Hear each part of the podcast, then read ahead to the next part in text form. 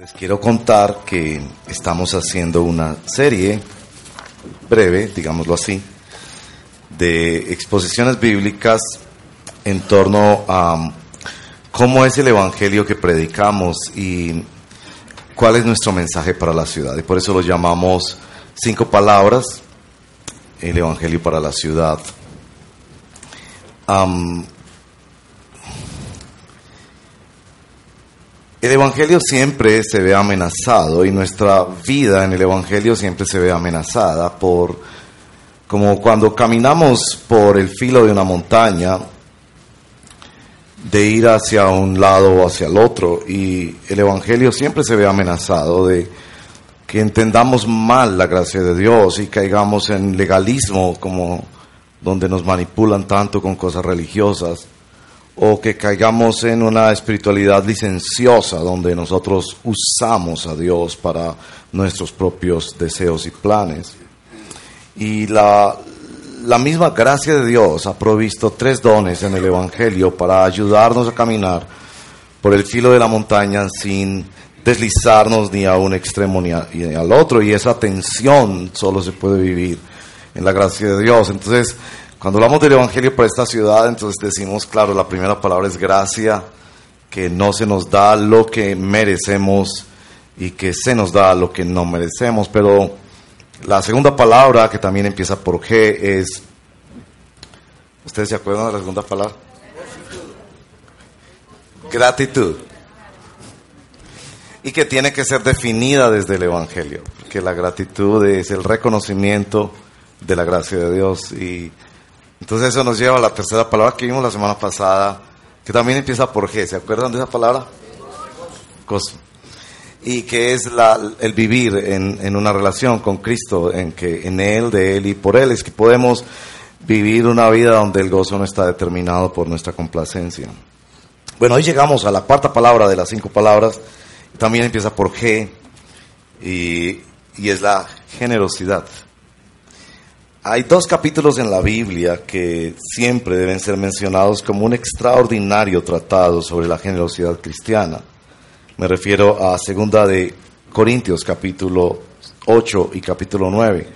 De hecho, esta mañana para nuestro tiempo de adoración siempre hay un texto bíblico que nos guía y hoy era el mismo texto. Quizás se dieron cuenta que los que oraban leían esas porciones de esos dos capítulos. Y hoy vamos a hablar de la generosidad. Y bueno, siempre tienes que preguntarte si tú eres generoso o no. Y si tu respuesta es no, pues siempre te voy a predicar el Evangelio para llamarte a vivir el Evangelio en gratitud, gozo y generosidad. Pero aún quienes en algún momento pensamos que sí, hemos de ser confrontados por la palabra de Dios para que no nos engañemos y para que anhelemos ser instrumentos y canales de Dios para bendecir a otros y que podamos definir nuestra vida como ser un canal de Dios para bendecir a otros. No vamos a leer los dos capítulos, pero vamos a leer algunas partes de estos capítulos. En principio vamos a leer los versos 1 al 5 del capítulo 8 de segunda de Corintios. Les animo a tener una Biblia en sus manos o encenderla en sus equipos móviles. Eso siempre les ayudará. Algunos toman notas, eso te les ayuda muchísimo. Nos ayuda cuando escribimos. Dicen que el que escribe aprende un poco más. Leeremos capítulo 8, verso 1 al 5. Después quisiera pedirle a los hermanos de, medios que nos ayuden a tener el verso 9, porque ese no se los pasé esta mañana.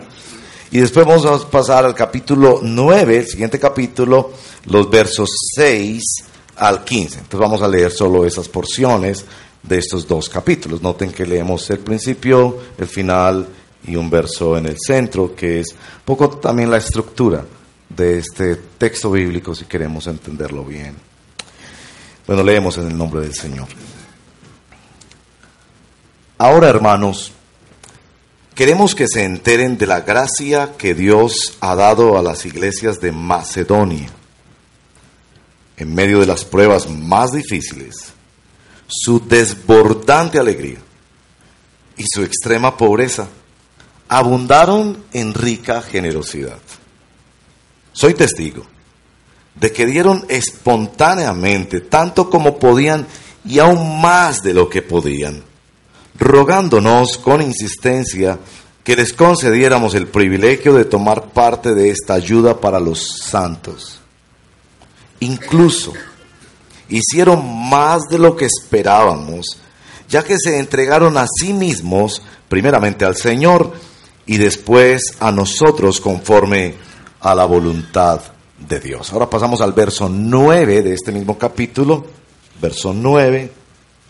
Ya conocen la gracia de nuestro Señor Jesucristo, que aunque era rico, por causa de ustedes se hizo pobre, para que mediante su pobreza ustedes llegaran a ser ricos. Ahora vamos al capítulo 9, el verso 6 al verso 15. Recuerden esto. El que siembra escasamente, escasamente cosechará, y el que siembra en abundancia, en abundancia cosechará. Cada uno debe dar según lo que haya decidido en su corazón, no de mala gana ni por obligación, porque Dios ama al que da con alegría. Y Dios puede hacer que toda gracia abunde para ustedes, de manera que siempre, en toda circunstancia, tengan todo lo necesario y toda buena obra abunde en ustedes. Como está escrito, repartió sus bienes entre los pobres, su justicia permanece para siempre. El que le suple semilla al que siembra, también le suplirá pan para que coma. Aumentará los cultivos y hará que ustedes produzcan una abundante cosecha de justicia.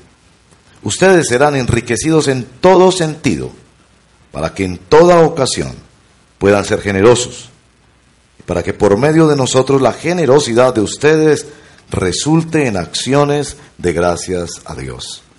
Esta ayuda, que es un servicio sagrado, no solo suple las necesidades de los santos, sino que también redunda en abundantes acciones de gracias a Dios. En efecto, al recibir esta demostración de servicio, ellos alabarán a Dios por la obediencia con que ustedes acompañan la confesión del Evangelio de Cristo y por su generosa solidaridad con ellos y con todos. Además, en las oraciones de ellos por ustedes expresarán el afecto que les tienen por la sobreabundante gracia que ustedes han recibido de Dios. Gracias a Dios por su don inefable. Esta es la palabra del Señor. Oremos.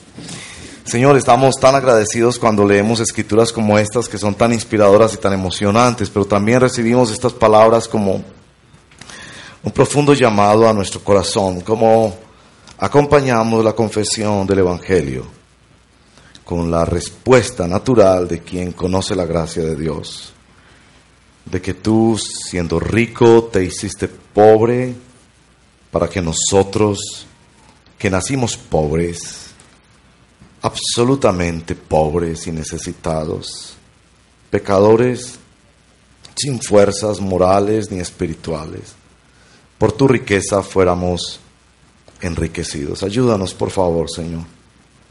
Permite que tu palabra hoy haga lo que ella siempre hace, instruirnos, corregirnos, convencernos, redarguirnos, cambiarnos, darnos nuevas herramientas de la gracia de Dios.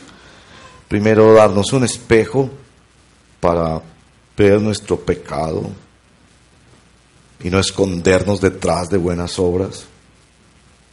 Y después darnos una luz extraordinaria para señalar al Señor Jesucristo, por quién y de quién proceden todas las cosas. Ayúdanos, por favor, esta mañana como iglesia, que podamos levantarnos como un pueblo generoso en la forma del Evangelio no en la forma de la religión. Te lo pedimos en el nombre de Jesús nuestro Señor.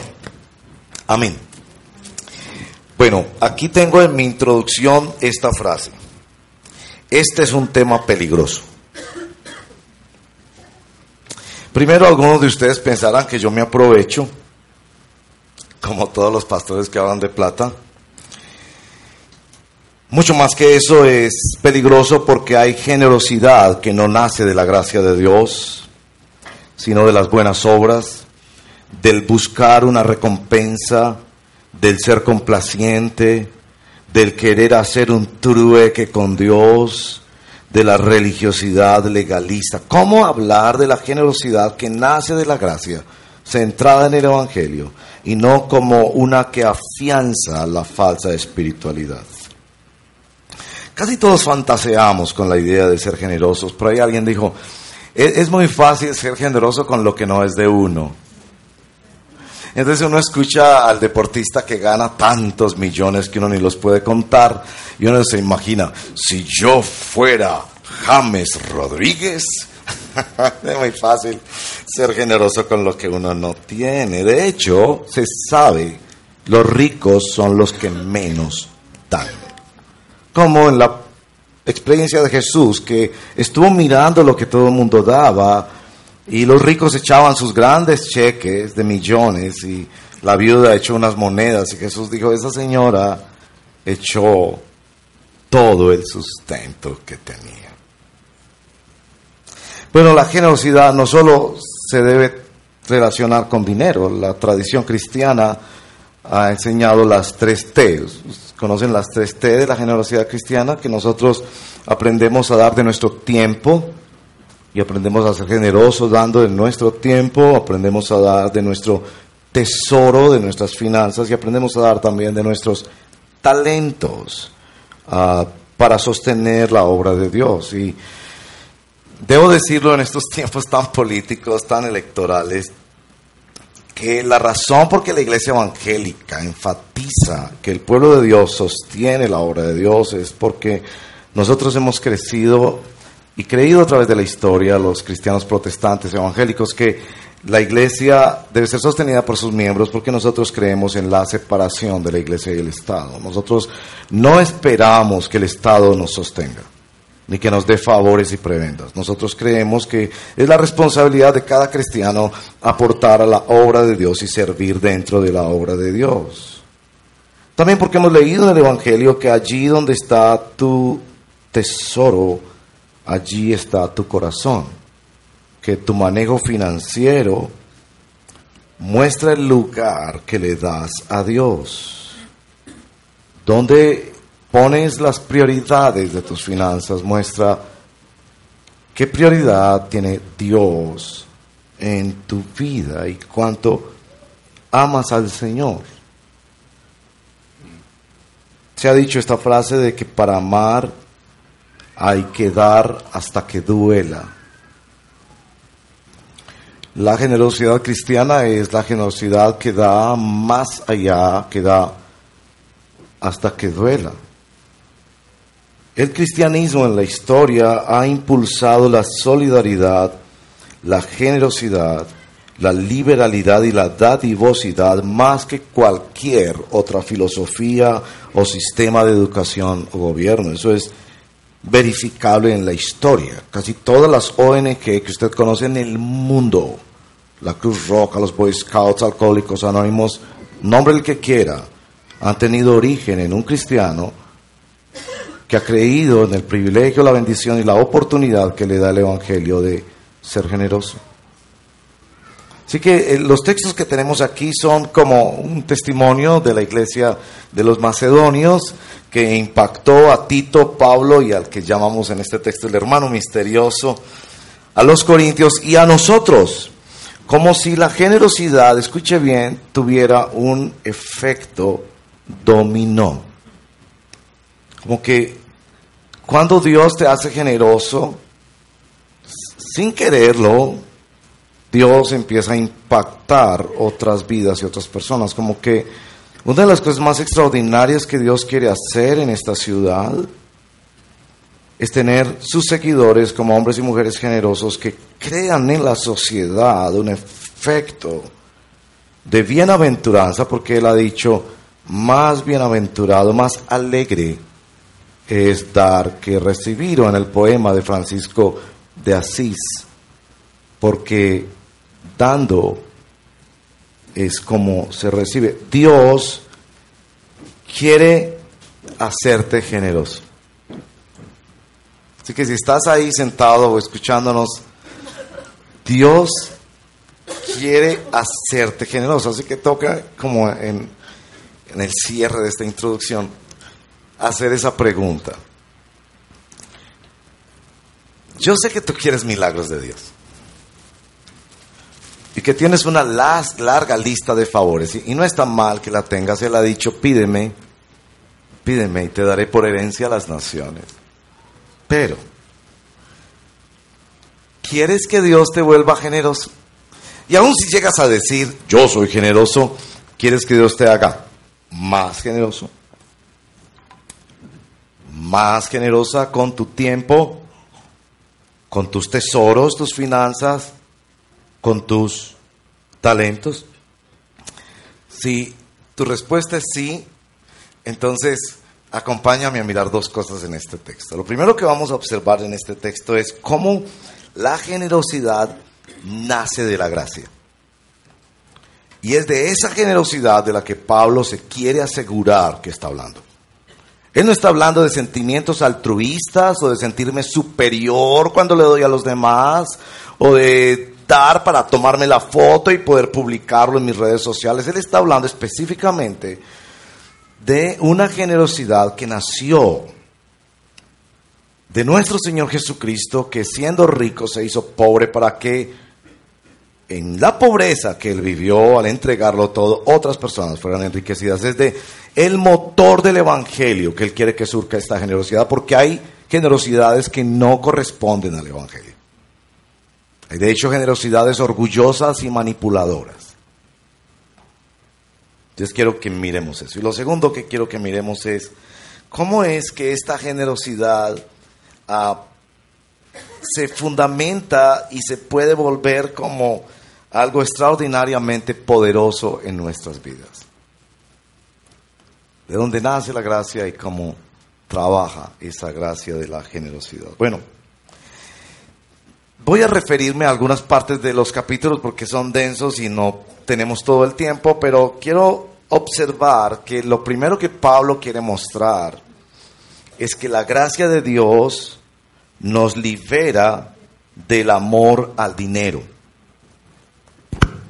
La generosidad cristiana nace en primer término de una ruptura, de la ruptura con el amor al dinero. Los cristianos seguidores de Jesús vivimos muchas rupturas, muchas rupturas. No esperes ser cristiano sin vivir rupturas.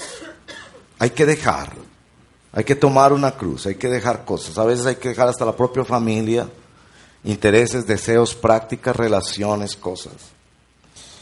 Y una de las cosas que hace la gracia de Dios es quebrar con el amor al dinero. Se lo voy a mostrar en dos formas. Se lo voy a mostrar en primer lugar en la terminología de estos dos capítulos y en segundo lugar en una cantidad de referencias bíblicas que les voy a leer. Primero la terminología de estos capítulos sobresale en estos dos capítulos una terminología que lo podríamos llamar las palabras de la espontaneidad. En el verso 3 ellos dieron espontáneamente, nadie los obligó. Verso 5, conforme a la voluntad de Dios, verso 11, de buena gana, verso 12, de buena voluntad, en el caso de Tito, verso 17, de su propia voluntad, en el verso 19, por un deseo de servir, en el capítulo 9, verso 2, con una disposición que salía desde adentro. Hay algo nuevo que le ha llegado a la persona que recibe la gracia de Dios, que se siente tan extraordinariamente bendecida que cualquier cosa que le pidan es poco con respecto a lo que ha recibido. Quizás eso es lo que hace que muchas veces en el mundo de la religión se aproveche y se abuse tanto de las personas que genuinamente han conocido la gracia de Dios. No sé si usted conoce la historia de, de los dos mares en Palestina, una narración famosa, un poco antigua también, que hay dos mares en Palestina, es el mar de Galilea y el mar salado o muerto. El mar salado o muerto se llama así porque no hay vida.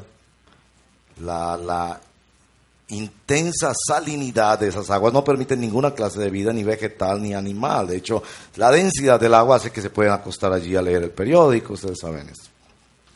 Pero el mar de Galilea es rico en peces, allí los pescadores, las aves y las plantas crecen y se multiplican. La diferencia entre los dos es que el uno solamente recibe agua y es depositario de aguas que se quedan y por efecto del clima, el sol y demás, las temperaturas, solo recibe y el mar de Galilea es un mar que se entrega a otros lagos, a otros mares y eso.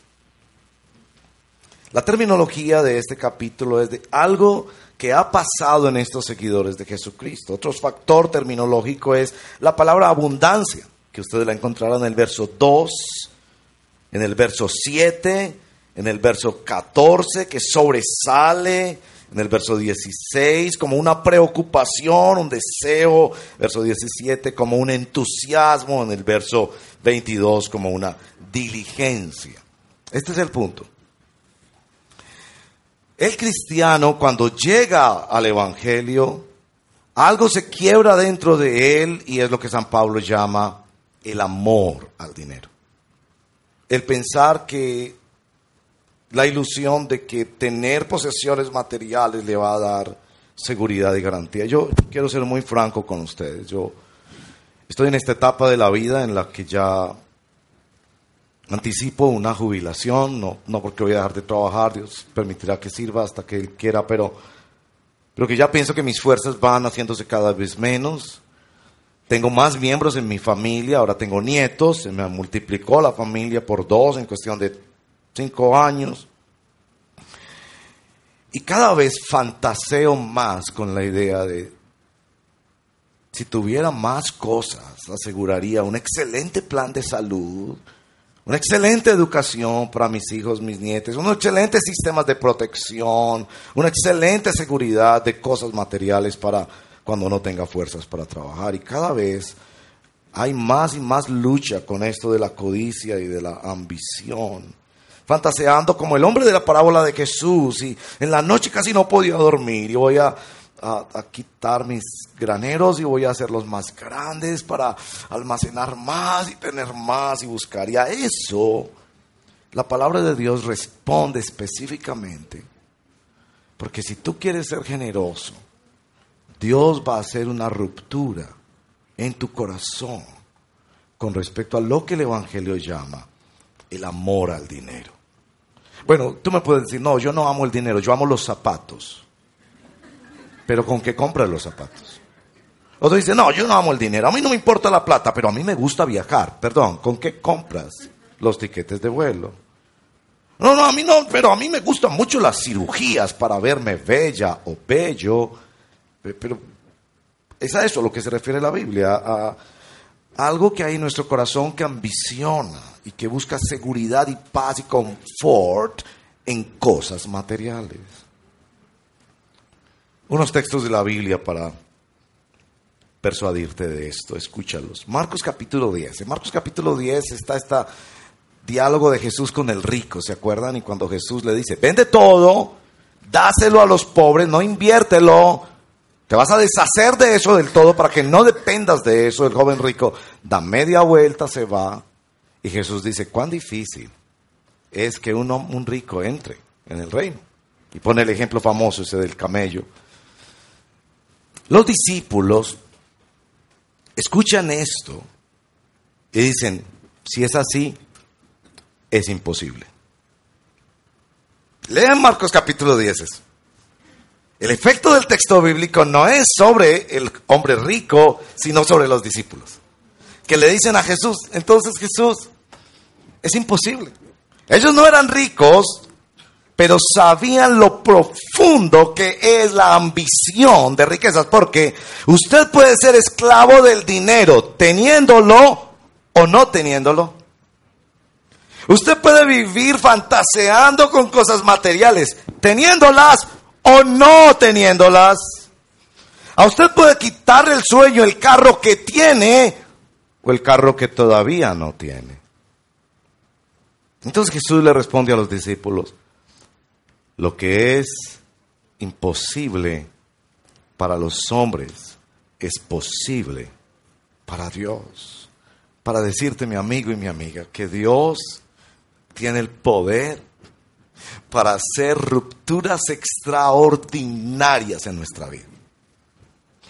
De pasarnos de ser esclavos de los bienes materiales, que por amor a los bienes materiales destruimos relaciones, familias, salud, relación con Dios, con la iglesia. Y Dios puede hacer tal ruptura que te lleva a ser una persona libre del amor a las riquezas. Proverbios capítulo 30, verso 8. ¿Recuerdan esa hermosa oración?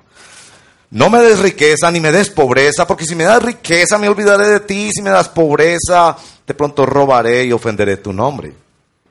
Al final del libro de Proverbios, el proverbista concluye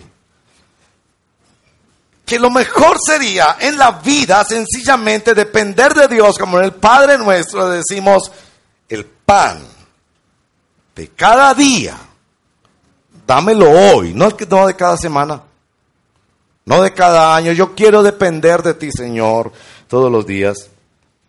Primera de Timoteo capítulo 6, verso 10, donde Pablo está hablando del contentamiento, esa virtud cristiana tan extraordinaria, que teniendo sustento y abrigo estemos contentos con el cuerpo que tenemos, con la casa donde vivimos, con la comidita, así sea arrocito con huevo. Estemos contentos, dice Pablo. Y la razón es esta, porque el amor al dinero es la raíz de todos los males y por codiciarlo algunos se han desviado de la fe y se han causado muchísimos sinsabores. Qué profundidad la que tiene Pablo al decir esto. Raíz de, no de algunos, de todos los males. ¿Cómo era el análisis que Pablo hacía de la economía para decir, detrás de todo hay dinero? Y si amas el dinero, terminas destruyendo todo metiendo un gusano y una raíz que lo contaminará todo. Y por eso Hebreos capítulo 13 nos dice, manténganse libres del amor al dinero y conténtense con lo que tienen. ¿Por qué? Porque Dios ha dicho, nunca te dejaré y jamás te abandonaré. ¿Por quién es Dios? Por las promesas del Señor, porque Él ha prometido que no nos dejará sin sustento y sin abrigo, sin oportunidad de trabajar, sin quien nos tienda la mano. Pero nosotros queremos ser Dios y nosotros queremos tener tanto para no necesitar a Dios, para no depender de Dios. Y esa, esa ruptura se vio en, en los de la iglesia de Macedonia. Vengan conmigo a nuestro texto, capítulo 8 de, de Segunda de Corintios, porque allí hay las siete características de la generosidad. Voy a pasar por ellas rápidamente. Esto daría casi para escribir un libro, una cosa extraordinaria. En el verso 2 es una generosidad en medio de las pruebas más difíciles, dice. Su desbordante alegría mezclada con su extrema pobreza. La semana pasada hablamos del gozo. El gozo llega a una persona pobre y la vuelve generosa. Lee esto conmigo.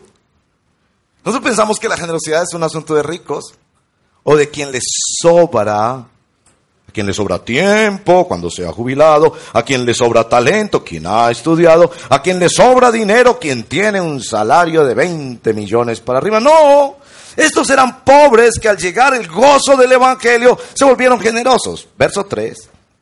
Soy testigo, dice Pablo, de que dieron espontáneamente tanto como podían y aún más de lo que podían. la generosidad que va más allá, que le piden que lleve la carga un kilómetro y va a dos kilómetros, que le piden sopita y le traes también arrocito. Es, esa es la generosidad cristiana, verso 4 rogándonos con insistencia que les concediéramos. Es, la generosidad hermosa de las iglesias cristianas evangélicas, especialmente en los pueblos. Yo tengo la, el privilegio de predicar con cierta frecuencia en otros lugares y me emociona. Yo ustedes yo he contado eso en otra ocasión que la hermanita viene y le ponía un billetico en la mano. Y yo no se lo quiero recibir porque yo tengo más bendición financiera y económica que esos hermanos en ese pequeño pueblito en las montañas antioqueñas. Y ella me pone el billete que hermana, no. Hermana, cómprese algo usted con eso. O déselo a su pastor que está luchando por sacar adelante esta congregación. O, o déselo a un vecino necesitado. Y ella me responde estas, estas palabras. Hermano, no me quite el privilegio de bendecirlo. esas son palabras que a uno lo desarman y quizás uno recibe la ofrendita y después le echa la ofrenda o le manda después al pastor unos libros o hace algo, pero por favor, rogándonos, verso 4, la cuarta característica, el privilegio. Se ve el dar como un privilegio, no como para mostrar superioridad o condescendencia. Aquí estoy yo que tengo más aquí está este pobrecito que le voy a ayudar. No, el pobre me está dando a mí la oportunidad de ser canal de la gracia de Dios, porque como veremos, cuando el canal se vacía, Dios vuelve y lo llena. Verso 5. Incluso hicieron más de lo que esperábamos, una, una generosidad que sorprende una generosidad que sorprende. Que seas tú, por la gracia de Dios, de los canales que sorprenden por su generosidad. El mismo verso 5. Esa fue la sorpresa. Se, se entregaron a sí mismos. A veces es fácil dar dinero, te cuesta más dar tiempo, dar de tu talento y conocimientos, experiencias, consejo, los más jóvenes que necesitan tanto consejo. pero se entregaron primero al Señor y como que Pablo quiere subrayar eso. Es que yo no le pertenezco a una iglesia, yo le pertenezco a Cristo Jesús. Y si una iglesia puede usar mis servicios porque le pertenezco a Cristo Jesús y Él me ordena que sirva a su amada iglesia. Yo le pertenezco a un pastor que me habló del Evangelio, que oró por mí, yo me sané. Yo, yo le pertenezco en la vida y en la muerte, como dice el catecismo de Heidelberg, a mi Señor Jesucristo y esa es la paz y el gozo de mi corazón. Pero finalmente también Él dice, se entregaron a nosotros. Pero no para ser manipulados, porque hay generosidad que manipula, sino conforme a la voluntad de Dios. Por eso en el capítulo 8, verso 9, aquí llegó la gracia. ¿Dónde sé que llegó la gracia? Donde hay apetito de milagro, donde hay deseo de reproducir experiencias en un culto, donde hay grandes listas que se declaran y se ponen delante de Dios. No, no, el Evangelio llega donde hay gratitud, donde hay gozo, donde hay generosidad. esta generosidad hace que Pablo diga en el capítulo 8, verso 9, ya conocen la gracia de Dios. Ya conocen la gracia. No hay que explicársela. Al que es generoso a la manera del Evangelio, no hay que explicarle el Evangelio. Él ya conoce la gracia de Dios. Ya sabe que nunca dará más de lo que ha recibido. Ahora, ¿por qué es contagiosa esta esta gracia. mucho que leer en nuestro texto, pero si ustedes me acompañan, lean conmigo por favor el verso 6 del capítulo 8.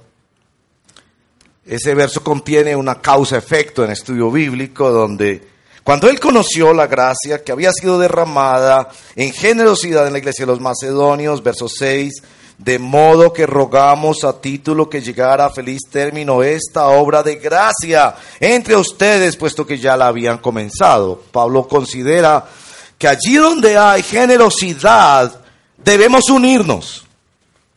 Debemos unirnos. Por eso funciona inclusive en el plano horizontal de nuestras relaciones cuando usted comenta con un compañero de trabajo que allí está el otro muchacho que acaba de tener bebé que está en una situación muy difícil y usted le dice al compañero, recojamos una colectica para él, ayudémosle, el pobre hombre tiene cuatro niños y ahora le llega el quinto niño y su esposa está en el hospital y ¿cierto? Pero ¿cómo es que él convence que eso hay que hacerlo y que hay que continuarlo? Pues cuando él toma la iniciativa y dice, pues yo pongo este ayudita, ¿no? ¿Cuánto pone usted?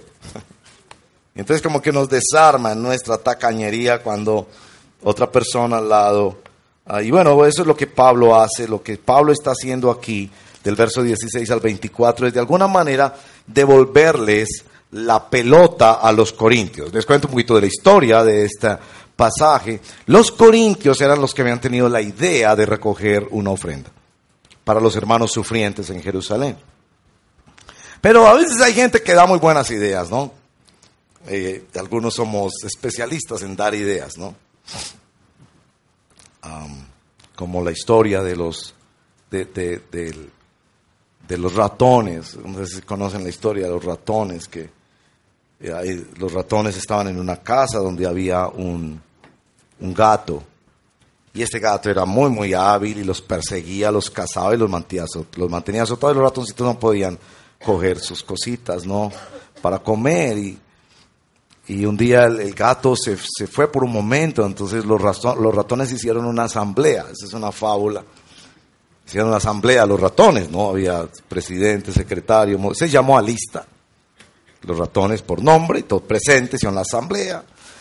Eh, la discusión en la asamblea es qué vamos a hacer con el gato.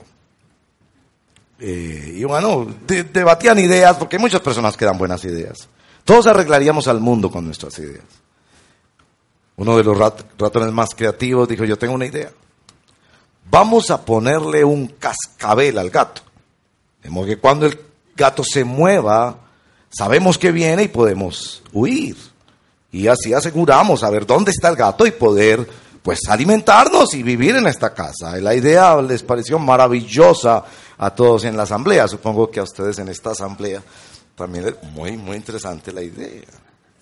Se aprobó la idea por unanimidad, se levantó el acta, y cuando ya se estaba despidiendo de la asamblea, un ratoncito de esos que hacen las preguntas necesarias, dijo, pero perdón, ¿y quién le pone el cascabel al gato? La dinámica de estos textos bíblicos tienen ese sabor. Los corintios tuvieron hacía más de un año una idea maravillosa. Oh, corazón, ayudemos, qué tristeza. Lloraban inclusive. Pero los que empezaron a dar fueron los más pobres de las iglesias en otra región de Macedonia. Tito los visita, es tremendamente impactado, entrega su tiempo, su talento con ese otro hermano, que nos describe el verso 16 en adelante. Y ellos empiezan a recoger, pero los corintios que vivían tan ocupados en sus dones espirituales, en tener cultos extraordinarios que los disfrutaban más que cualquier concierto, pero ninguno de ellos había dicho, Pablo, yo pongo tanto. De hecho, los dos capítulos son realmente un código magistral de cómo recoger ofrendas. Que no sean manipuladoras, que no hagan promesas tontas y que se siembren en el mismísimo Evangelio. Pablo está realmente dejando que sea la gracia de Dios la que los contagie en la dinámica de dar los responsabiliza. En el verso 6, ustedes comenzaron esta obra. En el verso 9, 1 y 2, ustedes propusieron esta obra. En el verso 13 al 15 del capítulo 8 es un asunto de equidad. Y en el capítulo 8, verso 15 les pone el ejemplo, nada más y nada menos que del maná en el desierto. Eso no es tan perceptible a menos que usted vaya a las Biblias y note el pie de página allí en el capítulo 8, verso 15. Ni al que recogió mucho le sobraba, ni al que recogió poco le faltaba. Si no ha sido informado, permítame informarle qué fue lo que pasó con el maná. El maná era como una especie de pancito dulce que caía del cielo en el periodo del éxodo tránsito de la salida de Egipto, disciplina de Dios hacia la tierra prometida, que se pone en las escrituras también como nuestro propio paso por la santificación progresiva. Les caía maná del cielo, les un pancito todos los días, pero la, este pancito tenía, además del milagro de la provisión, tenía dos milagros más. Uno es que no se podía almacenar más de lo que se podía gastar al día siguiente. Entonces, claro, a los que les podían los ojos llevaban canastas enormemente llenas y al otro día comían lo que podían comer y el resto se les podría al final del día. No se podía almacenar. Pero otro milagro extraordinario es que el día viernes, cuando ellos recogían el pan para el siguiente día, el pan se podía recoger en doble porción para comer el día viernes, perdón, la mañana, todo el día viernes y el día sábado. El milagro de que Dios controlaba la ambición.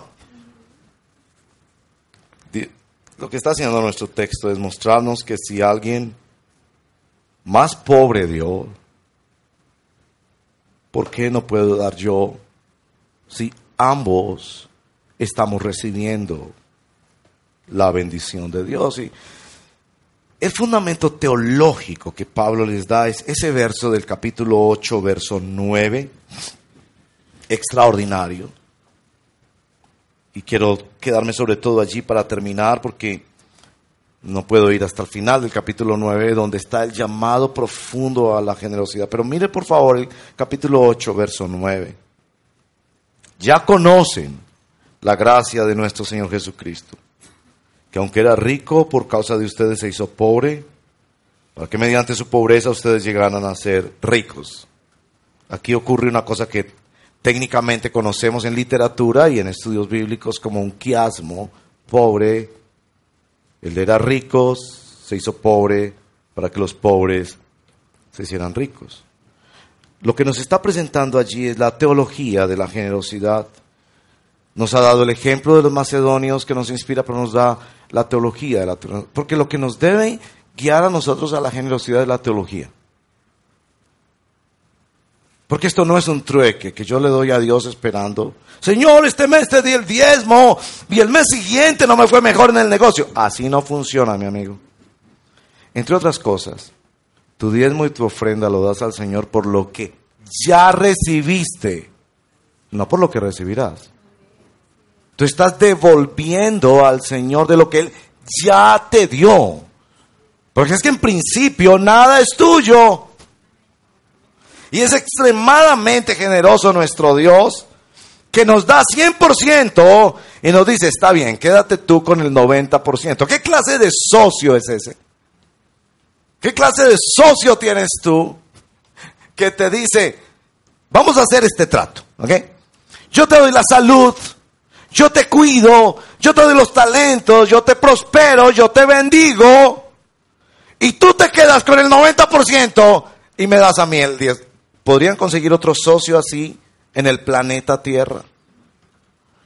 Entonces, en principio, nuestras ofrendas al Señor se basan en lo que Él ya nos ha dado. La base por la que hemos de ser generosos es la persona y la obra de nuestro Señor Jesucristo. Primer lugar, la naturaleza de la obra del Señor Jesucristo. Aquí se habla de un vaciamiento, lo que nos describe Filipenses capítulo 2, la encarnación del Señor.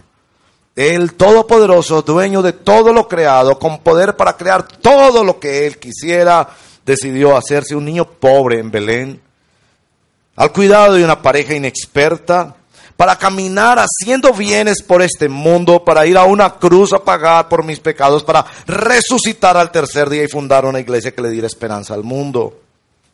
Es la naturaleza de la obra del Señor. Yo, yo sigo las pisadas de aquel que lo entregó todo. El himno clásico dice, mi vida di por ti. ¿Qué has dado tú por mí? Ahora, si te pesa tanto, si lo encuentras tan imposible, si te parece tan ilógico, mi amigo, es que de pronto no has llegado al Evangelio. Como si yo te dijera, si ves a ese niño sufriendo y no eres capaz de ir y sacar todo lo que se necesita y comprar las medicinas para sanarlo y cuidarlo porque no es tu hijo. Si ves a esa mujer en cama padeciendo y no eres capaz de traerle siquiera algo para que calme su dolor, es que no la amas.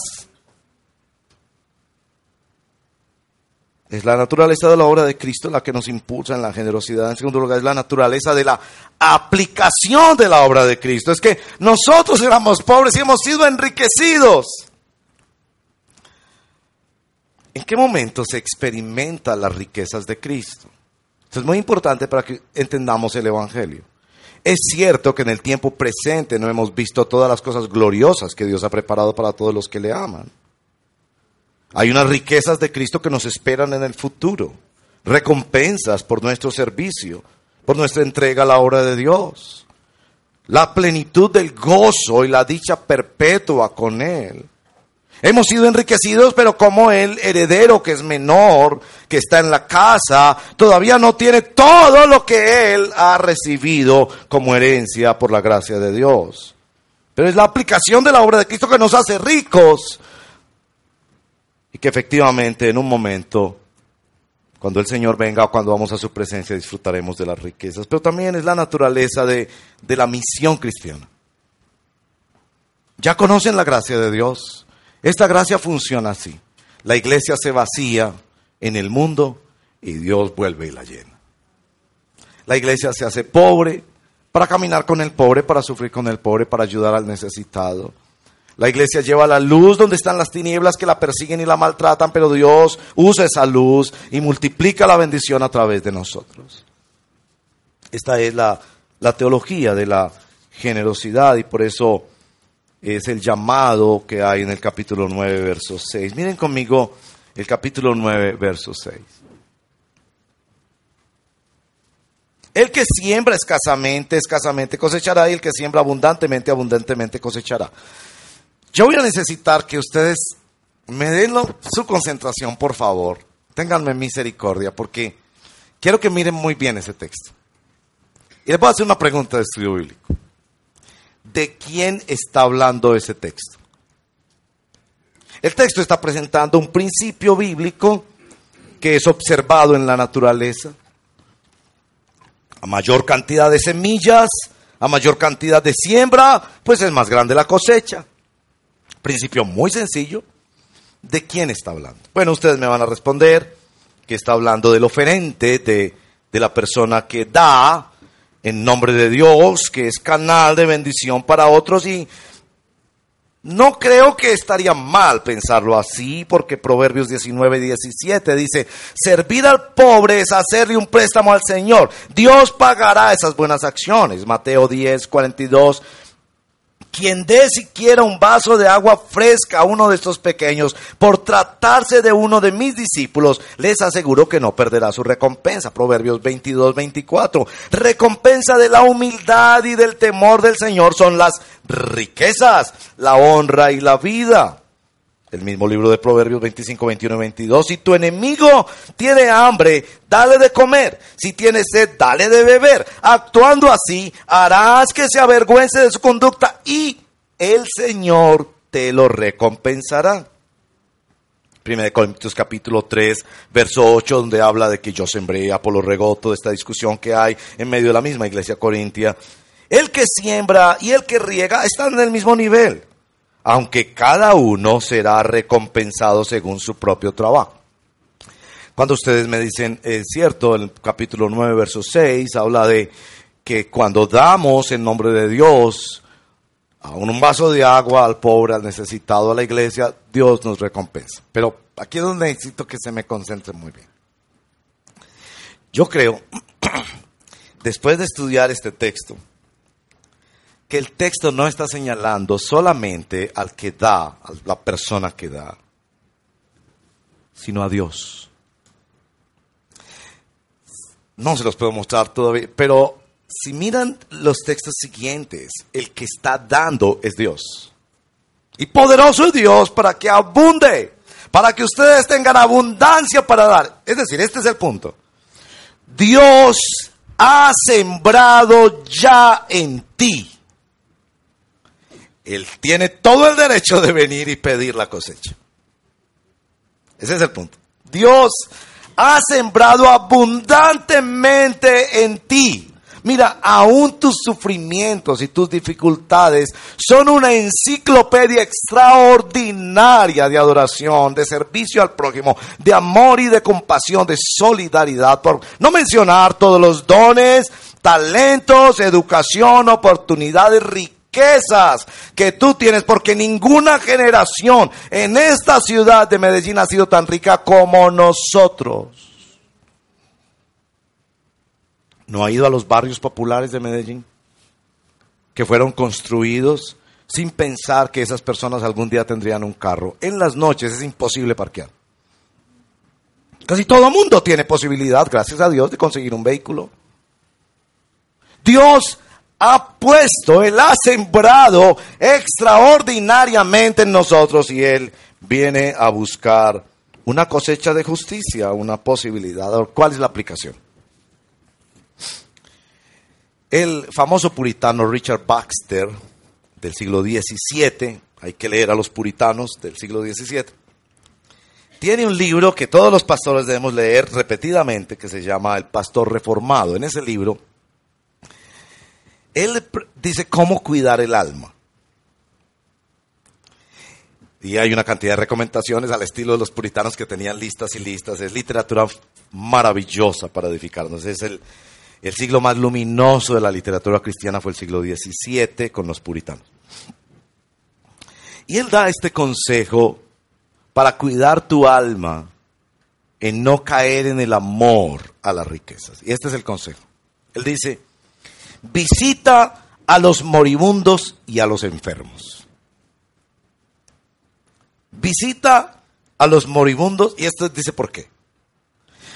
Porque es en ese momento que sabes que todas las riquezas te abandonarán. Y no solo servir a los enfermos y a los moribundos, sino ver en ellos un espejo de nuestra realidad humana y poder ver nuestra vida en la luz de la eternidad. Por eso es famoso este predicador inglés, porque él decía que predicaba como un moribundo predicándole a otros que estaban a punto de morirse. Es decir, piensa la vida en la dimensión de la eternidad, en la posibilidad de que podemos sembrar nuestro tiempo, nuestro tesoro, nuestro talento, en nombre de la gracia de Dios como instrumentos de gracia. Sí, debo hablarles del diezmo y de la ofrenda. Y debo decirles también como aplicación, lo que he dicho en otra ocasión lo voy a repetir. Si tú no confías en esta iglesia o en la iglesia donde participas, no des tu diezmo y ofrenda pero dásela a alguien, a una institución como estas ONG, que sirven a los pobres y a los necesitados. Esta semana le dije eso a un joven que venía a cuestionar de por qué a la iglesia y a los pastores les dan diezmos y ofrendas. Y yo le dije, no, no tienes que darlo. No tienes que darlo aquí. Ve y dáselo a alguna organización de beneficencia al pobre, porque el Señor dice que quien le da al pobre le presta a Dios. Su rostro cambió. Y cuando su rostro cambió, te le dije, ¿te das cuenta? Estás usando a la iglesia como una excusa para no dar. Porque si tú me dijeras que estás dándole a otros, porque no confías en la iglesia ni a los pastores, y hay iglesias que no son confiables, hay pastores que no son confiables. Pero si tú me dices que le estás dando a otro, porque Dios te ha dado a ti, porque Dios te ordena dar, y tú me dices, sí, sí, efectivamente, yo le doy la Cruz Roja el 10% y más de lo que yo gano. Entonces lo has entendido, pero en la mayoría de los casos estás usando los pecados de la iglesia para justificar tus propios pecados. Y debo decirte, esta iglesia es confiable. No confiable por este servidor, porque los pastores en esta iglesia no tocamos el dinero, te lo garantizo. Ni siquiera sabemos cuánto dinero hay. Eso lo sabe un comité de ocho preciosos hermanos y hermanas capacitados, deseosos, dispuestos, con seriedad, experiencia probada y que se cambian cada ciertos periodos, un año, dos años, tres años. Y ellos administran eso, que los pastores también diezmamos para el beneficio de todos los programas de la iglesia, tanto los intramurales como los extramurales que tenemos muchos. Piensa en la obra de Dios. Sé generoso con el Dios que ha sido generoso contigo. Cierra tus ojos y oremos. Estás en la presencia del Señor y siempre hemos de responder.